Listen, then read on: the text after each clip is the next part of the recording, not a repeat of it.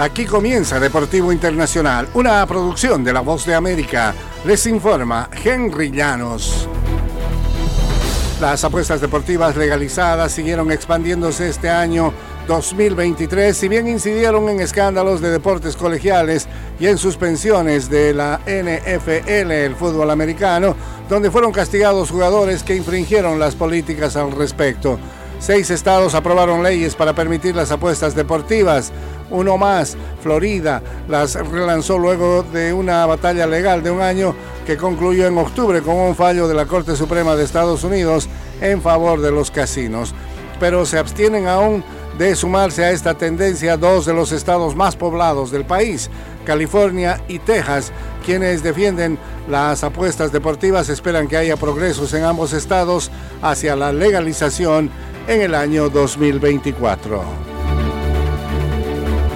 En el fútbol internacional, Kylian Mbappé celebró su vigésimo quinto cumpleaños con dos goles por el Paris Saint-Germain, que se impuso el miércoles 3-1 al Metz y llegó a la pausa invernal con una ventaja de cinco puntos en la Liga Francesa. El astro de la selección de Francia obtuvo un regalo especial de cumpleaños.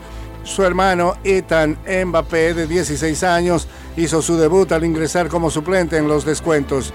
Ubicado ya como líder goleador, Kylian Mbappé extendió a 18 goles su factura en la campaña de liga, suma 21 en las distintas eh, competencias. Se incorporó al Paris Saint-Germain, procedente del Mónaco, ha impuesto un récord del club con un eh, total de 233 tantos en 282 apariciones.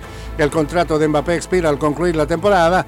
No ha revelado todavía si firmará una extensión o se marchará como jugador libre posiblemente al Real Madrid que lo pretende desde hace tiempo. Y el juicio por presunta agresión sexual en contra de la estrella brasileña de fútbol Dani Alves comenzará el 5 de febrero de 2024. Fijó el miércoles un tribunal con sede en Barcelona.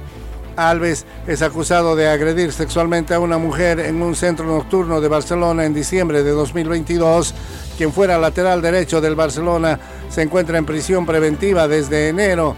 Sus peticiones de libertad bajo fianza han sido rechazadas por el tribunal al considerar que corría el riesgo de fuga.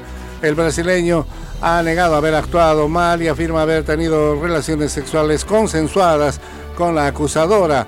Fue acusado por un juez de instrucción en agosto y el tribunal dijo que había suficiente evidencia para iniciar un juicio. Y hasta aquí, Deportivo Internacional de la Voz de América.